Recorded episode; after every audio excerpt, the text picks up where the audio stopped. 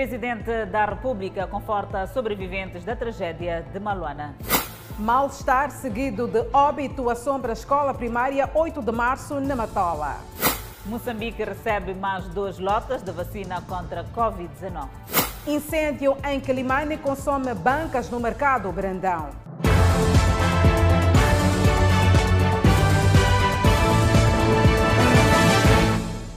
Boa noite, estamos em direto e em simultâneo com a Rádio Miramar e com as plataformas digitais. A Associação Moçambicana para as Vítimas de Insegurança Rodoviária apela à indemnização às famílias que perderam seus entes queridos no acidente ocorrido na manhã seja justa. Por outro lado, esta agremiação alerta que o país está adormecido, pois deveria existir um Fundo Nacional de Acidentes para este tipo de cenários. O acidente envolveu três veículos, um de transporte interprovincial de passageiros, um basculante e outro articulado. O autocarro seguia em direção a Maputo. Primeiro embateu no caminhão contentor, que vinha de Maputo, e de seguida foi contra o caminhão que transportava areia. O autocarro, na tentativa de uma ultrapassagem ao caminhão que transportava material de construção, embateu violentamente contra os dois veículos pesados. Na tentativa de corrigir a ultrapassagem irregular, eis que colocou a viatura no lado esquerdo da via, tendo embatido contra o caminhão imobilizado de transporte de areia e capotou. A Associação Moçambicana para Vítimas de Insegurança Rodoviária afirma que deslocou-se ao local para ver de perto e visitar algumas vítimas. Ontem deslocamos ao local, Uh, participamos do processo de limpeza, vamos lá dizer, do, do local, uh, na, já na parte, na parte final desse, desse processo. Uh, visitamos algumas vítimas que ainda se encontravam no hospital da Manhissa. E pedem que a assistência seja efetiva a todos os níveis. E a nossa expectativa é que, por exemplo, a assistência às vítimas na assistência que seja multiforme, quer dizer, assistência neste momento está a acontecer assistência, evidentemente, uh, sanitária, não há dúvidas, quer dizer, curar as pessoas, etc, etc, enterrar os, os, os mortos, e, e, aquilo que tem que acontecer de imediato, no, a crise é muito grande. A Associação Moçambicana para Vítimas de Insegurança Rodoviária afirma que as indenizações devem ser justas, mas ainda assim apela que seja criado o Fundo Nacional de Acidentes por parte do governo. Enquanto o país não tiver o Fundo Nacional de Acidentes, o nome não importa, mas é preciso ter esta plataforma. Por quê? Porque situações como esta tragédia que nos bateu à porta, é, confiar apenas a pólice de seguro de uma viatura para a gestão da indemnização de mais de 40 vítimas, só pelo, pelo, pelo, pela pólice de seguro não é esperável que de facto a gestão uh, uh, esteja a contento daquilo que as vítimas merecem. O jurista Williams afirma que neste tipo de situações, depois de apurar-se a veracidade dos fatos, a responsabilidade recai sobre a transportadora. Não podemos, de forma precisa, dizermos que vai recair a fulano e becrano, até porque sabemos que ainda estamos nas investigações. Mas a olho nu, não é? Sem precisar. Eu creio que é, a, a, empresa Nhacal terá que se responsabilizar pelas vítimas. Este foi o acidente que envolveu o maior número de vítimas nos últimos 10 anos. E os feridos graves do acidente trágico na Manhissa foram evacuados para o Hospital Central de Maputo. Estes continuam em observação, contudo, há registro de mais um óbito. Luta-se pela vida no Hospital Central de Maputo, unidade sanitária onde foram evacuadas as 12 vítimas do trágico acidente de viação ocorrido no último sábado na Manhissa. A diretora do Serviço de Urgência indica que dos 12 graves, um não resistiu e foi declarado óbito. Uma mulher de 38 anos de idade. Tivemos um óbito Três doentes necessitaram de cirurgia de urgência pela equipa da ortopedia e da cirurgia geral. Neste momento, quatro doentes estão internados na ortopedia com diferentes tipos de trauma, de fratura dos membros. Um doente crítico está na, na, na CICO, que é a Unidade de Cuidados Intensivos da Cirurgia, por causa de um trauma da cabeça, um traumatismo crânioencefálico severo. Um doente está na maxilofacial, na enfermaria internado. Dois estão na cirurgia. Todos os doentes admitidos vindos de Maluana, eles são graves. Não, não, não houve nenhuma alta, todos estão internados. Enquanto isso, as equipes médicas lutam para salvar vidas. Há no grupo uma criança de 2 anos de idade. Segundo a direção do hospital, todos os pacientes já foram identificados pelas famílias. De referir que houve necessidade de transfusões de sangue por causa dos doentes vítimas de acidente de viação e venho aqui apelar à comunidade no geral que se façam ao nosso serviço de transfusão de sangue para doarem o precioso líquido sangue. A entrada de vítimas aumentou a procura de sangue. Dados do Hospital Central de Maputo indicam que só este fim de semana um total de 45 vítimas deu entrada. O presidente da República, Felipe Jacinto Nhusse, visitou no Hospital Central de Maputo as vítimas do acidente de aviação ocorrido na Manhissa, província de Maputo. Hospital Central de Maputo é onde a maior parte das vítimas que sobreviveram no acidente ocorrido na Manhissa foram encaminhadas. Para saber do estado clínico dos sinistrados, o presidente da República, Felipe Nhusse, foi visitá-los logo pela manhã.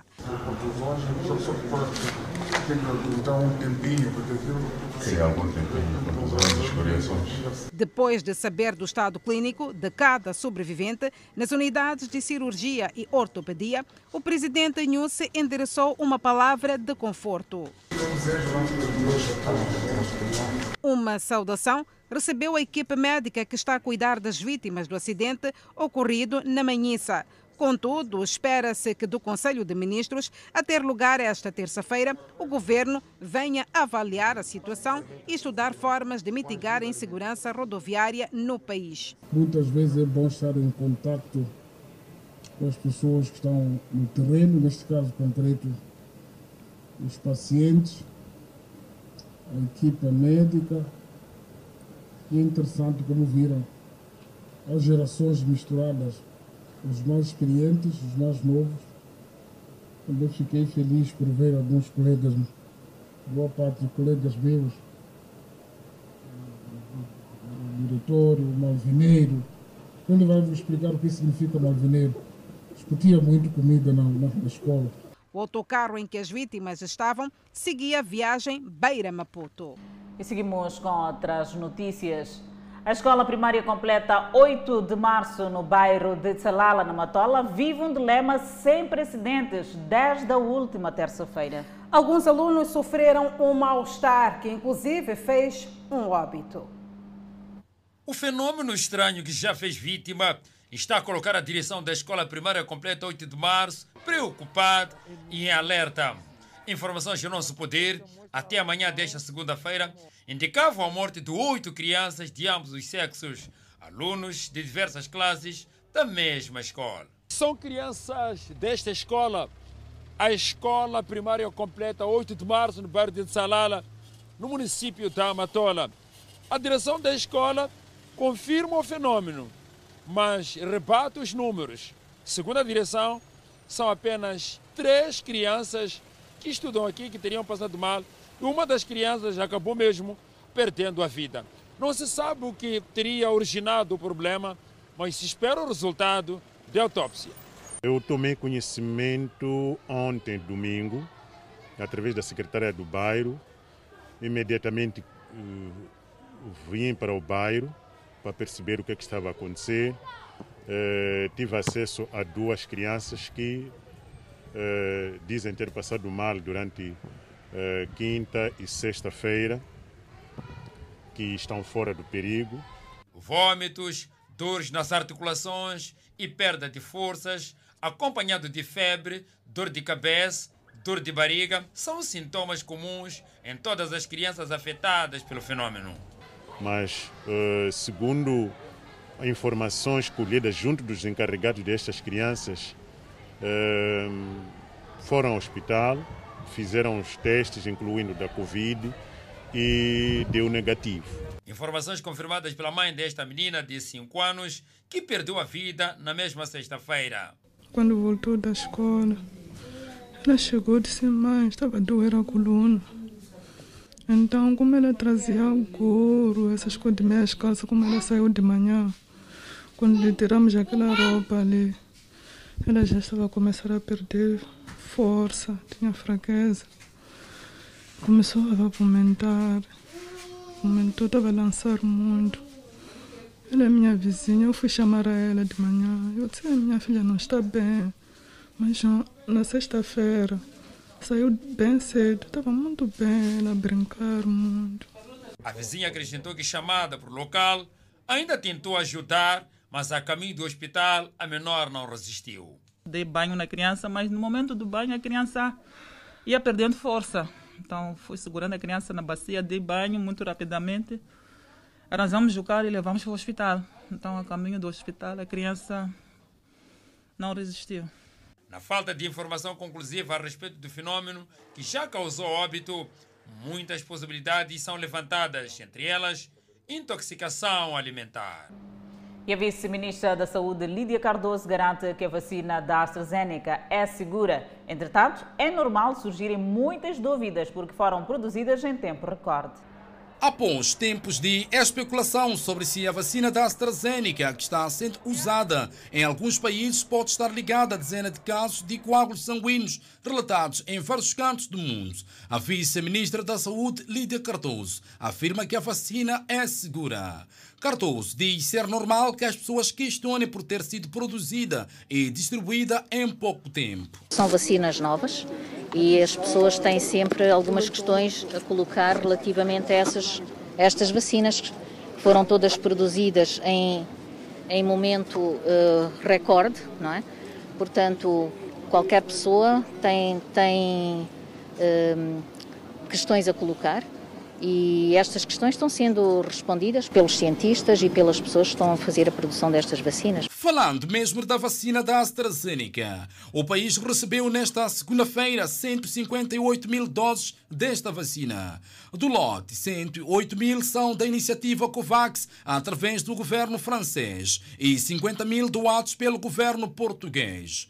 As vacinas adicionam-se às 384 mil doses recebidas em março passado, totalizando 492 mil, o que corresponde a 24% no total de 2 milhões e 64 mil doses que o país prevê receber ainda no decurso deste ano. A chegada deste lote de vacinas da AstraZeneca acontece no momento em que Moçambique volta a restar casos positivos da Covid-19. Neste caso, o aumento de casos como também o registro de mortes. As autoridades apelam ao seguimento do protocolo sanitário, como a lavagem das mãos, a desinfecção e também o uso da máscara. Uma imagem que, em locais públicos como em mercados, é quase impossível ver. A quando da primeira e segunda vagas, fomos exemplares.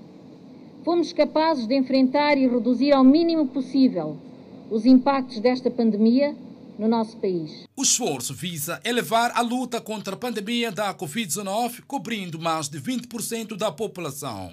Estas doses destinam-se a acelerar a vacinação do pessoal prioritário, nomeadamente os profissionais de saúde que se encontram na linha de frente, bem como as populações mais vulneráveis, no âmbito do mecanismo moçambicanos e do Plano Nacional de prevenção. Estamos disponíveis para continuar a trabalhar com omissão para alcançarmos a meta de mais de 2 milhões de vacinas a serem recebidas até final do ano no âmbito do mecanismo de COVAX aqui em Moçambique. O processo de imunização contra a Covid-19 em Moçambique arrancou em março passado, com o ministro da Saúde, Armindo Tiago, a ser o primeiro cidadão moçambicano vacinado em território nacional.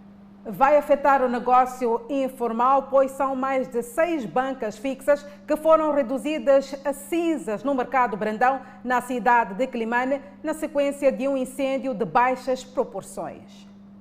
Foi um incêndio que deflagrou durante a noite algo que contribuiu para a rápida propagação das chamas, que teria iniciado em apenas uma banca e se alastrou para outras bancas próximas do local onde teve origem. Manuel Santos, um dos comerciantes cuja banca foi reduzida a cinzas, afirma que assim que teve a informação fez-se ao local, mas já era tarde, pois toda a sua mercadoria já havia pegado fogo e agora, graças a algum apoio local, o mesmo espera erguer uma nova banca. Na verdade, cheguei aqui e encontrei mesmo tudo em chama. Yeah. Então, pelos comentários das pessoas, né, parece que esses são coisas, né, circuito elétrico. Sim. É uma banca só? Não, na verdade, né, tipo, são coisas, né, nos lugares são seis bancas que se queimaram. Assim. Não, esse congelador, até que, na verdade, coisa, né, de um outro lado, de uma outra pessoa. E aí era de uma, de uma outra pessoa. Sim. E, a, na verdade, para perder produto e acabava de coisa, né, de, de coisa da abastecer, né, a, a banca né, há pouco tempo. E não vende quase nada. Tudo queimou-se aqui. Juntamente com a banca. Quase não recuperei nada. O curto-circuito é apontado como sendo uma das causas que terá originado o incêndio que deflagrou aqui seis bancas no mercado de Brandão, na cidade de Climane. O Serviço Nacional de Salvação Pública avança que no local foi priorizada a contenção das chamas por forma a que esta não se propagasse para mais bancas, uma vez que no local quase que não existe distanciamento entre as bancas. São bancas com um sistema de instalações muito, muito, muito, muito debilitada e da avaliação feita nós já percebemos que estão ligadas em série e tem os cabos que estão sendo usados para se instalar as mesmas não, está, não, não oferece muita segurança para tal, mas existe um projeto de mercado seguro que o Sensap agora está tá, já, já vem desde o ano passado, ano passado a trabalhar junto aos mercados para fazer uma avaliação e resolver essa questão de uma, de, de uma vez para todas. Nos últimos anos, a cidade de Climane tem estado a registrar situações de incêndio nos mercados, na sua maioria tendo como causa o curto-circuito em instalações elétricas. Arrancou esta segunda-feira a campanha de pulverização de cajueiros na província de Maputo. Cerca de 90 mil cajueiros devem ser pulverizados nesta iniciativa para se evitar perdas. Moçambique se desdobra para reconquistar o seu lugar dos anos 70 na produção de castanha de caju. Era um exportador histórico. Pujança perdida por conta da chamada guerra de desestabilização. Senhor Cuco tem centenas de cajueiros em perto de 20 hectares. É um produtor feliz. É o, o, o ano passado, portanto, 2020, 2021, ah, estive muito satisfeito porque ia tirar 10 eh, toneladas. Mas as chuvas, inimigas da cultura cajuícola, colocaram-lhe à prova. Chuva, a, a, a fruta apodrece. Sim, sim, sim. sim. E há outras doenças também, que é o problema do ídio, também teve a sua parte. O seu respeitado Cajual foi palco de lançamento da campanha de pulverização de cajueiros na província de Maputo, onde o governador disse ser a altura de produzir e acabar com terra ociosa. Com esta ação, estamos a renovar o nosso compromisso de voltar a produzir muito e bem a castanha de caju, nós não queremos ficar atrás como província de Maputo e temos espaço. E uma das finalidades da terra ociosa, aqueles que andam a acumular extensões e extensões de terra, que estão um, mato autêntico, a finalidade é plantar caju, cajueiros. Está traçada como meta desta campanha a pulverização de cerca de 90 mil cajueiros. Observação científica evidencia que um cajueiro tratado tem em produção quatro vezes mais quantidade de castanha em relação a um cajueiro que produz sem intervenção científica. Cajueiros não tratados contra pragas e doenças não têm possibilidade de alcançar o seu potencial produtivo, podendo produzir não mais de 3 quilos de castanha de caju por cada árvore, contra os 12 quilos que é a média de um cajueiro pulverizado. Então a diferença é muito grande. Os cajueiros a serem tratados nesta campanha representam 65% do parque cajuícola da província. Alguns pescadores no distrito de Angocha, na província de Nampula, estão satisfeitos com a construção de um mercado para venda de diversos tipos de pescado. Ainda assim, pedem a construção de um mercado que ofereça condições de conservação e produção de gelo. Erguida pela autarquia local, a infraestrutura que dispõe de perto de 20 bancas está localizada nas imediações da praia de Quelelene, zona de chegada dos pescadores depois de fazerem a pesca no alto mar. O mercado está localizado no sítio onde, onde desembarcam os pescadores. Então isso vai ajudar muito. Porque sempre nós estávamos no sol, hasta em termos oleados no chão. Então com este mercado é normal para nós. Um dos pescadores que acabava de chegar com lagosta na mão começou por falar das enormes potencialidades existentes e depois explica como é que é feita a pesca. Essa lagosta aqui, há pessoas que eles levam máscara do mar, afundam, logo começam a procurar a lagosta. Se encontra a lagosta com aquela zagaia que eles levam, logo picam.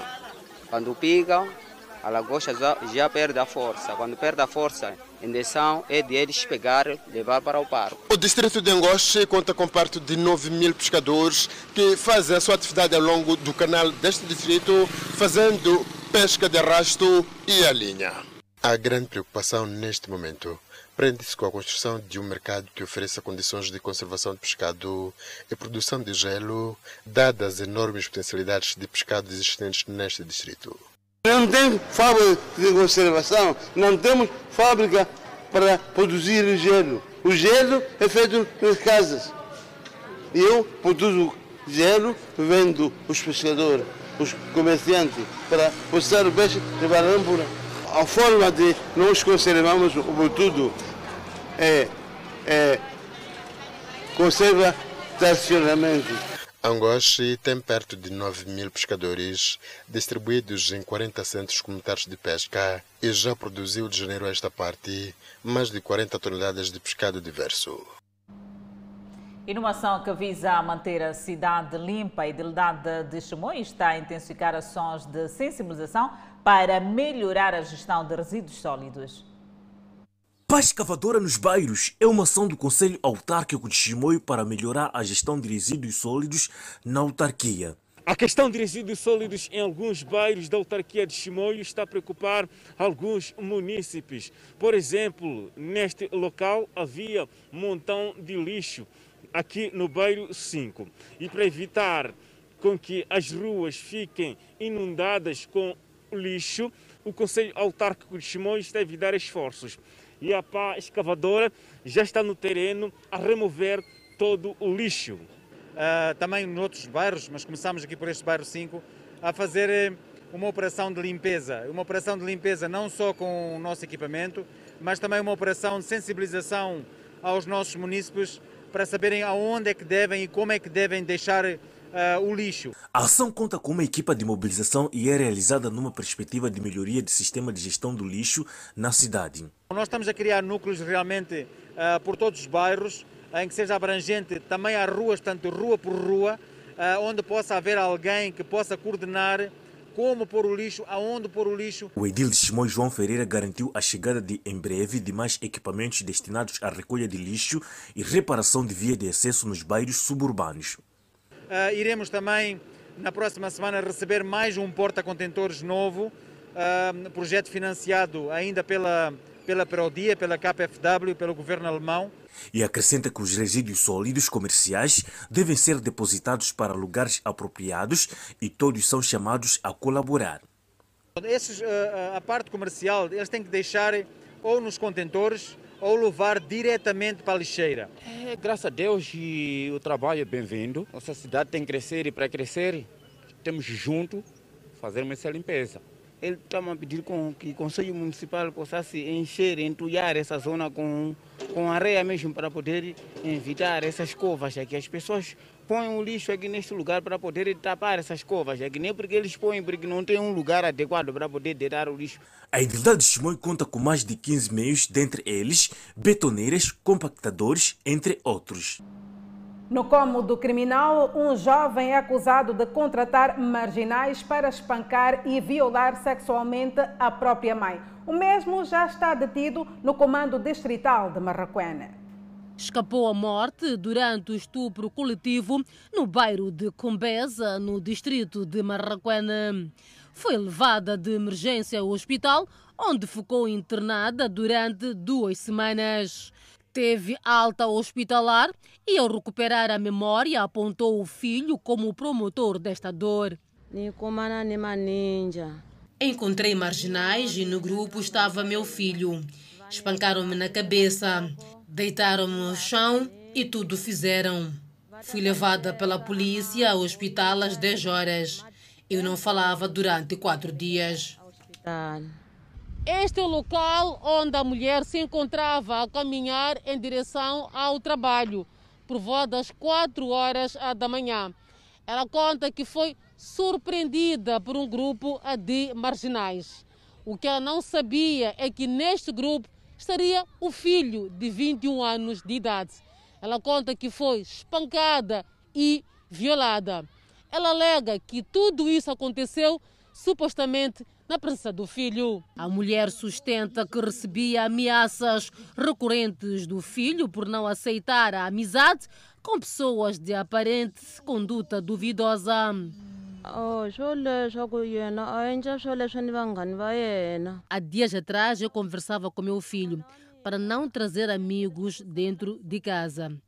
Entravam muitos aqui em casa, mas ele não me ouvia.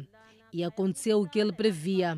Ele me ameaçou que ia contratar marginais para me bater.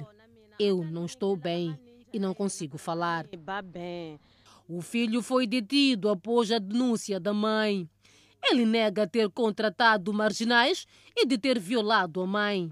Eu falei só aí, mãe, não falei com aquela esperança. Não sabia que isso ia acontecer. Não sabia. Não posso fazer. Minha mãe é minha deusa, minha tudo. E chega a chamar a mãe de mentirosa. Sim, só está mentira. Porque eu não estava presente ali, não estava, não conheço quem que faz esse tipo de problema naquela zona ali, não sei quem é. Justificação que não convence a família que pede a prisão do filho. No momento estamos chocados porque quando eles fizeram aquilo ali, fizeram, ela estava a caminho do serviço para garantir o, o sustento deles ali em casa. Agora é, é, é, muito triste quando é ele o primeiro a, a tomar esse tipo de iniciativa, muito triste mesmo. A polícia marraquene investiga o caso para o esclarecimento do crime e detenção do grupo. O Gabinete de Combate à Corrupção quer mais envolvimento da sociedade civil no combate à corrupção. Enquanto isso, guerrilheiros da Renamo, que vão integrar a unidade de proteção de altas individualidades, já estão em Maputo. Notícias a acompanhar logo após o intervalo. Até já.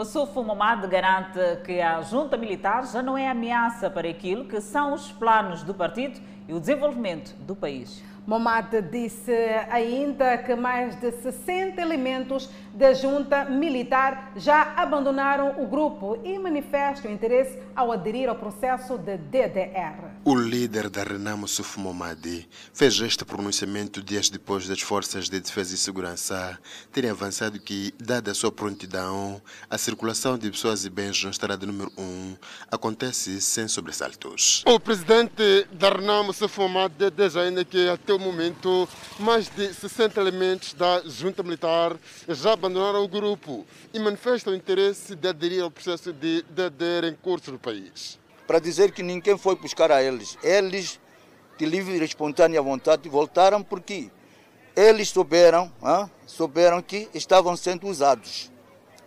Estavam sendo usados. E nós esperamos que um dia o próprio Nhungo há de voltar.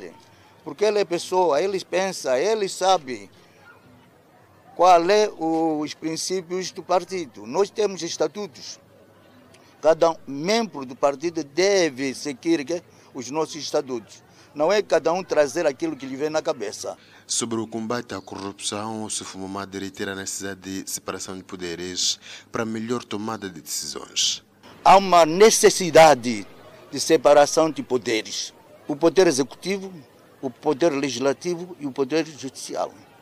Enquanto o partido no poder continuar amarrado na justiça, nunca vamos ter uma justiça plena. O presidente do maior partido da oposição, Suf Momadi, falava assim depois de dirigir um encontro de quadros distritais do seu partido no distrito de Monapo, onde reiterou a necessidade de os seus membros unirem-se rumo aos próximos pleitos eleitorais. O evento contou com a presença de quadros distritais, provinciais e nacionais. E os 36 guerrilheiros da Renamo, que deverão garantir a segurança da liderança do seu partido, já estão em Maputo para integrar a unidade de proteção de altas individualidades. Já estão em Maputo os 36 antigos guerrilheiros da Renamo que deverão integrar a unidade de proteção das altas individualidades. André Madjibir, que semanas atrás manifestou seu desagrado com a demora do processo, foi quem avançou esta informação. São esses que vão proteger a liderança do partido e assim como o seu patrimônio. Esse primeiro grupo já está em Maputo neste momento que eu estou a falar. Sem avançar os prazos, mas Bir assegurou que após a integração do referido grupo, mais tarde serão os outros em número maior que também deverão ser integrados na Polícia da República de Moçambique, seguindo o que está preconizado nos acordos de paz. É muito difícil prever prazos em situações como essas. Exato. O que nós queríamos como Renamo é que esse processo terminasse mesmo amanhã mas como disse, é um processo que vai levar seu tempo, porque às vezes se acelera, às vezes se desacelera, característica própria de um processo tão sensível como esse. Na ocasião, Masbir pronunciou-se sobre o suposto assassinato de um dos integrantes do DDR por parte das Forças de Defesa e Segurança na região de Mutundir, distrito de Chipabava, tendo assegurado que o ato não vai de forma alguma comprometer o processo de DDR em curso no país. Para o secretário-geral da RENAMO, as forças de defesa e segurança estão efetivamente para proteger os moçambicanos e não persegui-los. Nós temos estado a fazer apelo no sentido de que as forças de defesa e segurança que estão estacionados nas zonas de Mutindiri, de Rede, Abuso, etc, etc, aqueles têm tarefa de proteger os moçambicanos tem tarefa de proteger os moçambicanos e as suas propriedades. Não tem tarefa de matar os cidadãos. Se eles matam pessoas é porque são criminosos. Devem ser eh, levados à borda da justiça. Na Beira, André Masbir orienta um encontro no qual deverá ser eleita a nova presidente da Liga da Mulher em Sofala, em substituição de Celeste Cachete, nomeada delegada provincial do Partido Renamo. De olhos postos no combate à corrupção, a diretora do Gabinete Central de Combate à Corrupção defende mais envolvimento da sociedade civil na luta contra este mal no país. A diretora do Gabinete Central de Combate à Corrupção diz que, com a intervenção da sociedade civil, estarão criadas condições para o reforço da integridade. Para o efeito, foi assinado um memorando com o Centro de Integridade Pública para o estreitamento de articulação entre as duas instituições. O memorando de trabalho acontece numa altura em que há ainda relatos de corrupção em vários setores de administração pública no país. A diretora do Gabinete Central de Combate à Corrupção explicou que a finalidade deste ato é a troca de informações relevantes para o combate e prevenção à corrupção. Em decorrência desta parceria firmada hoje, estão criadas as bases para que as duas instituições desencadeiem ações conjuntas em áreas de interesse comum, como sejam pesquisas e ou estudos, assim como capacitações através de cursos, a fim de melhorar cada vez mais a atuação dos nossos mestrados e investigadores. A corrupção em Moçambique constitui obstáculo para o desenvolvimento e o normal funcionamento das instituições do Estado. Para o diretor executivo do CIP, o combate à corrupção ainda continua desafiante e constitui um problema sério. Para o Centro de Integridade Pública, este memorando abre espaço para que se trabalhe em conjunto, de modo a obter resultados plausíveis contra este mal, a corrupção que flagela o país. Edson Cortes espera que, com este memorando, haja uma ação enérgica por parte dos órgãos de justiça. Nós esperamos que com ele possamos contribuir, trabalhar muito próximo e contribuir para a melhoria no processo de, combate à corrupção em Moçambique. Uh, e isso implica responsabilidades de ambas as partes uh, e nós iremos tentar, dentro das nossas possibilidades e competências, fazer com que isso aconteça, de modo a que este memorando de entendimento que foi assinado hoje uh, seja viabilizado uh, e aplicado com sucesso. A assinatura do instrumento enquadra-se nas atividades do Dia Africano de Combate à Corrupção, que celebra-se próximo sábado. Este ano, o Dia Africano de Combate à Corrupção comemora-se sob o lema Comunidades econômicas regionais intervenientes essenciais na implementação da Convenção da União Africana sobre a prevenção e combate à corrupção. E devido à escassez, famílias residentes em algumas zonas do distrito de Monapo, na província de Nampula, continuam a usar a água imprópria para diversos fins. É um problema antigo, mas que se agrava a cada dia. Saindo de vários pontos do distrito de Monapo, as famílias têm neste rio um dos principais recursos para a obtenção da água, tanto para o consumo como para outras necessidades como banho e lavagem de roupa. É possível encontrar no local crianças, adolescentes, jovens e adultos. Aqui no Rio estamos vir aqui porque não temos sítio para lavar.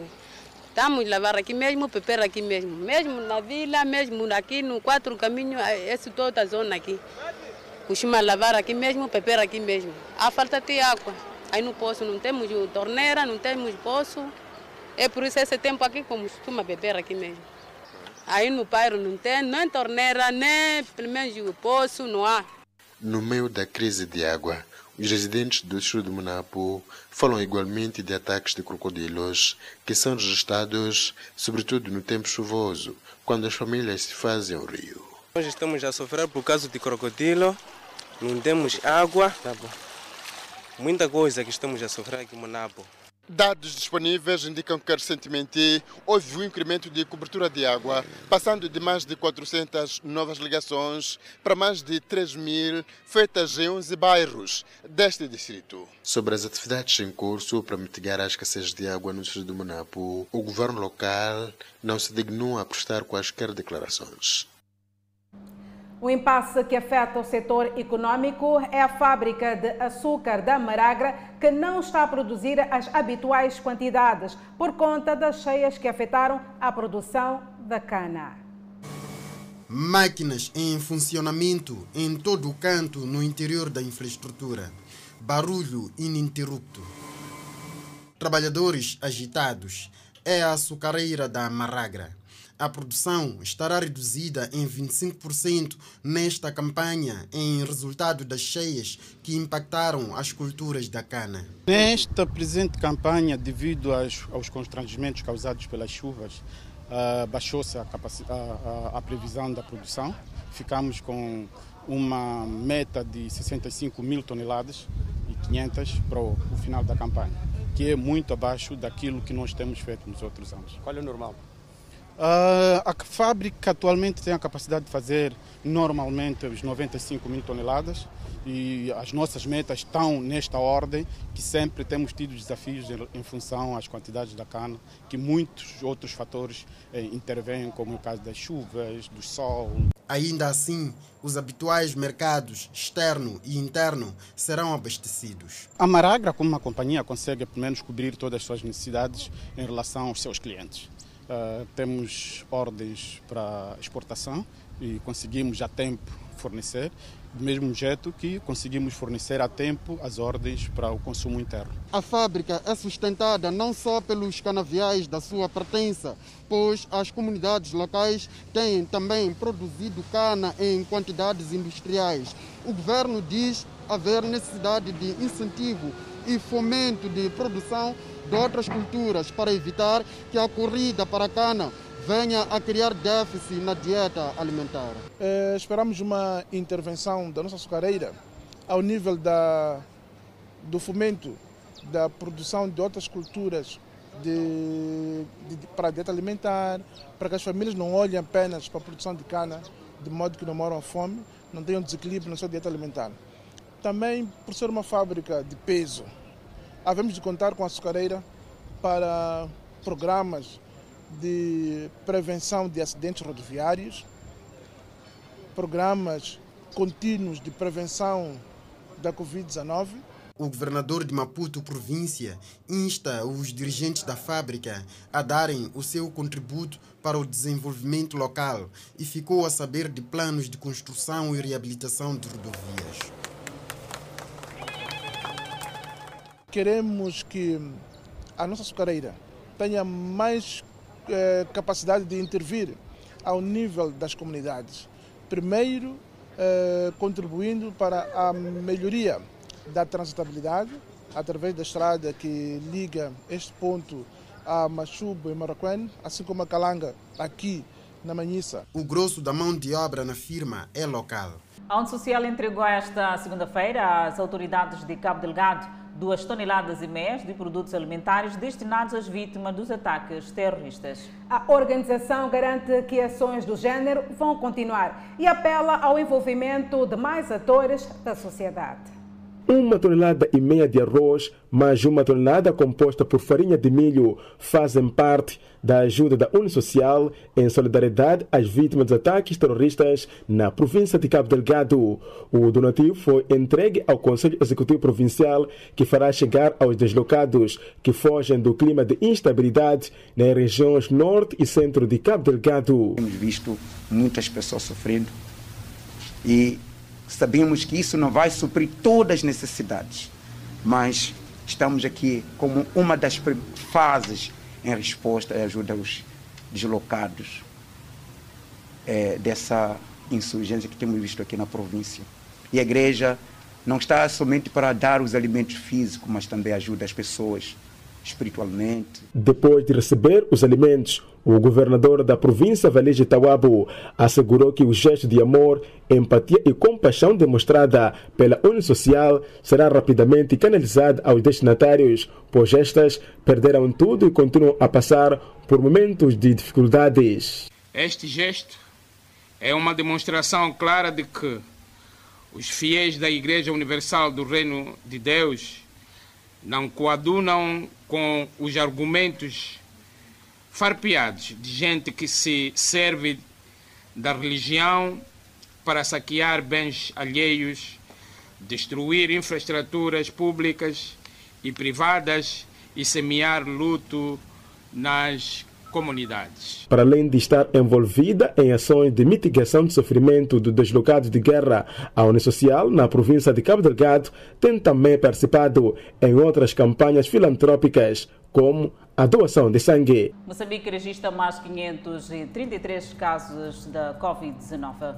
A secretária de Estado em Sofala mostra-se preocupada com a subida de casos da Covid-19 nesta província, sobretudo na camada juvenil. São notas informativas para conferir logo a seguir o intervalo. Nós voltamos dentro de instantes. Até já. O Fala Moçambique está de volta. A secretária de Estado na província de Sofala mostra-se preocupada com a subida do número de casos da Covid-19, sobretudo na camada juvenil. Os últimos dados da Covid-19 na província apontam que a maior incidência dos casos positivos está em jovens do que em adultos. A secretária de Estado em Sofala, que avançou esta informação, mostrou-se preocupada com a subida dos casos da Covid-19 na província. Dos 20 aos 39 anos, praticamente, é onde encontramos o maior número, que significa que a incidência é maior nos jovens. Portanto, estamos preocupados porque os casos ativos, como dissemos, estão a subir e a subir de forma assustadora. Fazendo-se uma comparação a partir do momento em que foi detectado o primeiro caso da Covid-19 na província, isto em maio do ano passado até dezembro, Sofala tinha apresentado quatro internamentos e um óbito. Em 2021, num período de pouco mais de seis meses, Sofala tem um cumulativo de 31 óbitos e 172 internamentos. Na semana de 24, falávamos de 56 casos positivos. Na semana de 25, 142. Na semana eh, eh, de, de 26, que é início de julho, 460 casos. Como podem notar, tem estado a crescer mais do que o dobro. Face ao crescente número de casos positivos na província, a Secretária de Estado em Cefala apela ao cumprimento das medidas de prevenção da Covid-19 observando o uso das máscaras, distanciamento físico e lavagem das mãos. Há várias ações que precisamos ter em conta. Primeiro é que a pandemia realmente voltou, voltou muito mais agressiva e com alguma sintomatologia diferenciada. Sobre o acidente de viação ocorrido na província de Maputo envolvendo uma transportadora de passageiros ido da cidade da Beira, Stella Zeca explicou que as vítimas com famílias nesta parcela do país já começaram a ser identificadas, tendo apelado às comunidades que queiram mais informações a aproximarem as esquadras da província. Nas últimas 24 horas, houve registro de mais 533 casos totalmente recuperados, subindo o seu cumulativo para 72.167. Moçambique tem cumulativamente 4.009 internados e 242 recebem tratamento nos centros de isolamento. O nosso país tem 80.088 casos positivos registrados, dos quais 80.519 de transmissão local e 369 internados. O nosso país testou nas últimas 24 horas 2.486 amostras, das quais 737 revelaram-se positivas e destas 723 de nacionalidade moçambicana e uma estrangeira e 13 de, por identificar e resultam de transmissão local. Moçambique registrou mais oito óbitos de Covid-19, elevando para 912 vítimas mortais. E neste momento, o país tem 7.805 casos ativos devido à pandemia viral. E seguimos com mais notícias. Afirmativo Adelaide é o programa Geração BIS que prevê o alargamento dos serviços de saúde sexual reprodutiva para os estabelecimentos de ensino. E esta iniciativa visa garantir que os adolescentes e jovens tenham mais conhecimento sobre o assunto ligados à prevenção de várias doenças, casamentos prematuros e gravidez indesejada. Para além dos estabelecimentos de ensino, prevê-se que este tipo de atividades sejam levadas às comunidades, visando garantir aos jovens o acesso a atendimento sobre saúde sexual reprodutiva e assuntos ligados à violência baseada no gênero. Este encontro de hoje é no sentido de poder alavancar e dar visibilidade todas as ações que são levadas a cabo por todos os parceiros, ah, não só da sociedade civil, como também um, os parceiros doadores, não é? que têm enviado esforços para que todas um, as ações levadas a cabo pelos uh, atores-chave da sociedade civil uh, sejam realizadas. É um sistema que integra vários setores. Estamos a falar do, do, Ministério do Interior, através da PRM, que vai monitorar o processo. Temos lá o setor de gênero, também tem responsabilidade. E essa compilação de dados vai ser em tempo real. Esta plataforma vai estar baseada no distrito e a nível nacional teremos acesso a todos os dados diariamente da de, evolução desses índices, que é para conseguirmos contornar o processo e intervir para contornar nesse caso. Com a inclusão da pandemia da Covid-19, vários serviços de SAG ao nível das escolas ficaram paralisados. Esta situação fez com que as raparigas, ou seja, os jovens e adolescentes, ficassem mais vulneráveis aos assuntos ligados à saúde sexual reprodutiva. muitos jovens tinham as escolas e centros de saúde como fontes de aquisição de informação inerentes à Covid-19, uniões prematuras e tudo quanto a, a, está ligado à comunidade juvenil. Mas por causa de, da inclusão do Covid-19 e as escolas em si tiveram muito tempo parado, e fazendo isso faz com que os estudantes também tivessem pequena informação uh, de, de, relacionada ao HIV, às uniões prematuras e outros assuntos que dizem respeito aos jovens. Alguns alunos entendem que este serviço tem estado a contribuir para a redução de gravidez precoce, o nível de conhecimento sobre a saúde sexual reprodutiva, bem como reduzir infecção de doenças sexualmente transmissíveis. A poder se prevenir, visto que na escola acontece gravidez precoce, eh, uniões prematuras, assédio sexual. Então, vocês vêm nesse momento, nesse hábito, trabalhando para que ah, esse, esse assunto possa acabar possam terminar para que não haja um assédio sexual entre colegas e como os professores. Aqui eu já aprendi muita coisa, por exemplo, a ser mais segura de mim mesma, bom, a fazer vários te fazer testes da HIV-Sida, ser segura, porque eu aqui sou uma, uma rapariga mentorada. Ao nível da província da Zambésia, estes serviços estão disponíveis em apenas alguns estabelecimentos de ensino. A seguir, acompanhe a notícia sobre o Parque Nacional da Gorongosa e conheça a variedade de espécies que habitam na reserva. Na reportagem a seguir estará patente o QR Code que dá acesso ao YouTube da TV Miramar. Para assistir à reportagem na íntegra, aponte a câmera do seu telemóvel ao quadrado que aparece na tela. Caso não funcione, é só descarregar o aplicativo de leitura do QR Code. A produção do café atingiu 1.200 metros de altitude da Serra da Gorongosa. Espera-se que chegue até 1.600, enquanto faz-se a colheita bem próximo a um viveiro com 250 mil mudas de café pronto para serem plantadas no local. O projeto de produção de café na Serra da Gorongosa já gerou mais de 200 empregos e as vendas online iniciadas nos Estados Unidos da América já chegaram também na Europa. O café produzido em Gorongosa transporta consigo agricultores e histórias do Parque Nacional para o mundo. Na Serra da Gorongosa e bem próximo do local onde é produzido o café, tivemos a oportunidade de conhecer as cascatas, um lugar aprazível e próprio para o turismo. Vou descer agora para apreciar uma das maravilhas escondida aqui no interior do distrito da Gorongosa. As cascatas que estão aqui na Serra da Gorongosa. Dizem tratar-se de uma maravilha, porque eu ainda não pude lá chegar, mas hoje terei o privilégio de lá chegar e poder mostrar, assim que está aí em casa, esta maravilha que também pelo que acompanhei com tantos outros que já puderam cá estar, dizem que tratar-se de algo muito bonito. Vamos ver. Olhem esta maravilha. Água em abundância num cenário muito bonito. Uh, pelo que vemos, há muita água que sai do outro lado e dirige-se também para este, este ponto aqui na Serra da Gorongosa, na província de Sofala. Portanto, é um lugar aprazível para o turismo. Sim, sim. Aqui é o lugar que atrai uh, turistas. Eles, eles costumam vir aqui apreciar essa nossa cascata bonita que está na Serra da Gorongosa. Há muito tempo que as pessoas não vinham aqui para, para, para, para apreciar.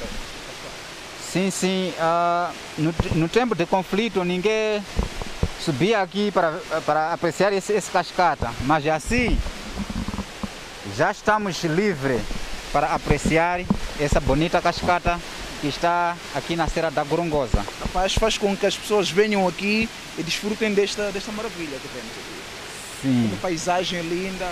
Sim, é isso que eu acabei de falar que já estamos a receber muita gente aqui apreciar essa cascata bonita. Essa cascata de, de, de Rio Moromboze, nasci lá no, na Serra de Gorongosa, de Gogogo. Então, atra, é, é, atrás dessa, dessa Rio Moromboze tem três cascatas. Sim. Mas quando, como é que as comunidades descobriram que existiam cascatas aqui? Hum, não sei se na, nos tempos atrás hum, os meus avós acho que vieram a, a, passear, então tinha a descobrir essa cascata. Sim. E hoje essas cascatas servem, o que, que servem para vocês? Hum, essas cascatas estão muito importantes, já que muitos turistas que vêm a visitar essas cascatas e cascata muito bonito e muito frescura. Água hum, muito bom. Água pura? Sim, água pura, sim. Yeah. Viver nesta zona é uma zona riquíssima esta. Yeah, é uma boa zona. Hum. Yeah. É sempre um prazer conhecer estas maravilhas do Parque Nacional da Gorongosa. Primeiro-Ministro recebe atletas que vão participar dos Jogos Olímpicos. Edilda Machixe está desapontado com os vendedores informais. São notas informativas para conferir. Logo a seguir o intervalo, nós voltamos dentro de instantes. Até já. Fala Moçambique está de volta. O Edil da Machixe, na província de Inhambane, está desapontado com os vendedores informais que voltaram a exercer esta atividade nos passeios e bermas das estradas. É uma violação da postura urbana. É assim como classifica este ato o edil da Mexis, Fernando Bambo. Fizemos o trabalho de 2019, retiramos todos. Houve situações em que alguns ficaram descontentes, mas conseguimos.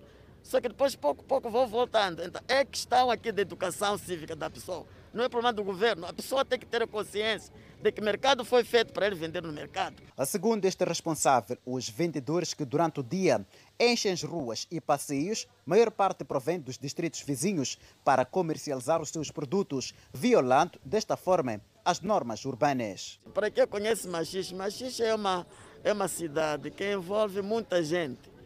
Se for a ver, não, não é gente que precisa do mercado. São pessoas que aparecem nas primeiras horas, até 18 horas, não estão aqui, pegam a chapa volta aos seus distritos. Então, é pouco complicado gerir estes que aparecem, vão andando com torcida na mão, com caldo na mão. Então, é um exercício muito grande. O presidente do Conselho Municipal de Mexixe esclareceu que não é tarefa da Polícia Municipal seguir os vendedores ambulantes e arrancar os produtos, mas tem feito após esgotar a parte didática. Não é trabalho do Conselho Municipal andar atrás de pessoas todos os dias. É por isso que depois, quando se envolve a polícia, começa a se reclamar, porque alguns são impacientes. Os próprios munícipes insultam, evocam palavrões, enquanto a polícia é pessoa humana, tanto quanto ele é. Então, esse assunto não é do Conselho, não é culpa do Conselho Municipal. O Conselho Municipal, como governo, regula. Então, quando regula, as pessoas devem entender. E quando não entendem, envolve-se a polícia. Eles insultam, arrancam botões. Então, não pode ser assim. Queremos, usando este, este, este momento, para chamar a atenção de todos os vendedores. Nós não estamos a negar que o comércio acontece, que aconteça dentro dos locais apropriados. Recentemente, dezenas de polícias municipais beneficiaram de um curso de reciclagem com vista a dotá-los de mais conhecimento para melhor relação com os municípios, principalmente os vendedores. O primeiro-ministro Carlos Agostinho do Rosário recebeu hoje, no seu gabinete de trabalho, os atletas que integram a delegação de Moçambique que vai participar dos Jogos Olímpicos de Tóquio de 2020. Na despedida aos atletas, o primeiro-ministro Carlos Agostinho disse que espera ver os atletas medalhados. E boa sorte aos atletas moçambicanos que vão participar dos Jogos de Tóquio na edição 2020. Vamos torcer por Moçambique. Clubes a nível provincial de futebol pedem retoma da segunda divisão. Os clubes de nível provincial mostram preocupação pela falta de clareza no critério de exceção moçambola. Os mesmos dizem que, sem jogos dos campeonatos provinciais e já a meio do ano, ficam sem saber como será a exceção para o campeonato nacional. Para o presidente do Clube Desportivo da Matola, a federação deve deixar as coisas claras, uma vez que as equipas só treinam sem saber do amanhã. E nós queremos que nos autorizem mais tarde, caso, caso o tipo de liguilha, qualquer coisa assim já você que vai lá. Porque não vou brincar com o esforço do atleta aqui. O atleta sai de manhã, volta à noite para casa, vou jogar bola. Qual é o resultado que tem? Estamos a matar futebol. Estamos a matar uma grande indústria. Futebol é uma indústria. Isaac Kassamo apresentou a nova equipe técnica. Trata-se de Gervásio Mavume, mais conhecido por Caló, que passa a ser o treinador do clube. Gervásio Mavume foi oficialmente apresentado no sábado.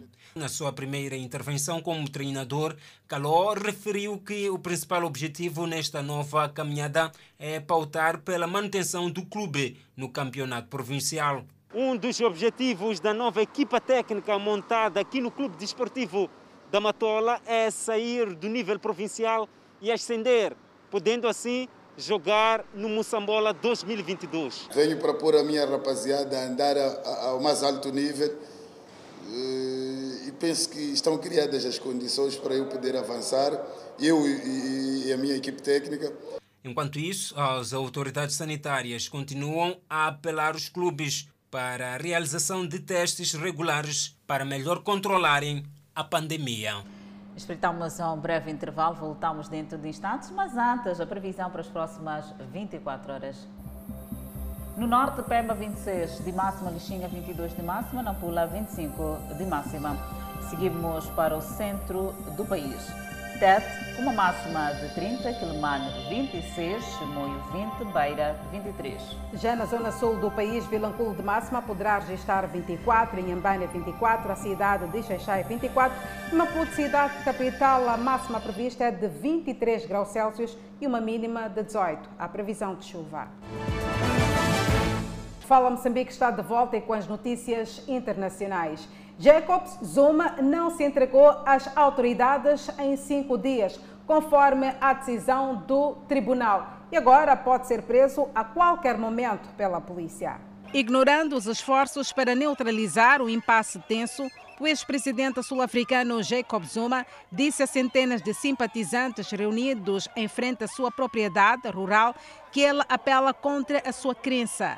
o Tribunal Superior da África do Sul o Tribunal Constitucional sentenciou na semana passada Zuma prisão por desafiar uma ordem judicial de que ele deveria testemunhar perante uma comissão que investiga alegações de corrupção galopante quando ele era presidente de 2009 a 2018. Zuma não se entregou às autoridades em cinco dias, conforme a decisão do tribunal que já havia ordenado. E agora pode ser preso pela polícia. Centenas de simpatizantes de Zuma, incluindo alguns que viajaram mais de 400 quilômetros, se reuniram em frente ao complexo na zona rural de KwaZulu-Natal prometendo evitar qualquer tentativa de prender Zuma. Os simpatizantes desafiaram os regulamentos da Covid-19 na África do Sul, nos quais o uso de máscaras é obrigatório e todas as reuniões sociais e políticas são proibidas. Dirigindo-se aos seus partidários, Zuma reiterou que não tinha medo de ser preso, já que havia sido preso antes, sendo encarcerado pelo regime do apartheid por 10 anos na ilha Robben. Zuma iniciou várias ações judiciais para evitar a prisão. Na sexta-feira, ele entrou com um pedido no Tribunal Constitucional para rescindir sua sentença, que o tribunal vai ouvir em 12 de julho. Na terça-feira, Zuma solicitará uma interdição para impedir a polícia de prendê-lo, segundo a sua fundação. Enquanto isso, uma pessoa morreu e 70 casas ficaram danificadas após uma explosão que ocorreu numa fábrica de produtos químicos na capital tailandesa, Bangkok. A fábrica que produz espuma de polietileno expansível está localizada a cerca de 4,8 quilômetros do principal aeroporto internacional de Suvarnabhumi, em Bangkok.